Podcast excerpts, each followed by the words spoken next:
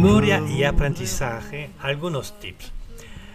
Fortalecer la conexión cerebral, por ejemplo, recitar la materia. Se trata de recitar la información en voz alta, en sus propias palabras. Este tipo de ejercicio fortalece la intención de aprender y produce resultados de inmediato. Algunos consejos. Utilice mapa de referencia, explique la información a otra persona, escriba listas regularmente de lo contenido y recita tus listas. La cosa es visualizar la información, diseña la información a retener en forma de representación mental, porque el ser humano tiende a recordar las imágenes mejor que las palabras. Utilice la siguiente estrategia, cartografía del conocimiento, organigrama, diagrama, elabora gráficos, tablas y otras herramientas visuales de este tipo.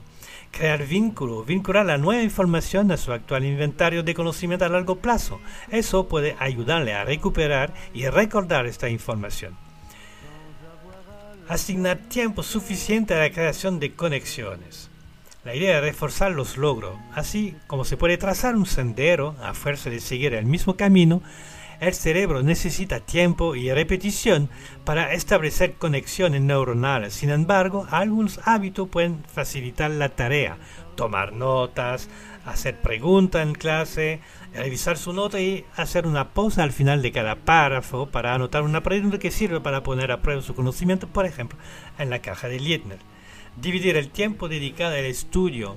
Una buena manera de memorizar algo es organizar muchas sesiones de estudio cortos, cortas que duran varios días en lugar de intentar revisarlo todo de en una vez en una sesión larga.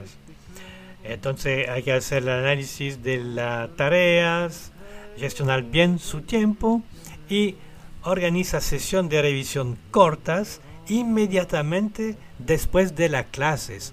Y eso lo veremos en otra sesión, el uh, método de Feynman. Pero acuérdense, lo mejor es después de una clase empezar a revisar al TIR, no esperar. La definición de estudiantes, estudia un día antes. Es malo. Qui ne demandait que le droit à la paresse.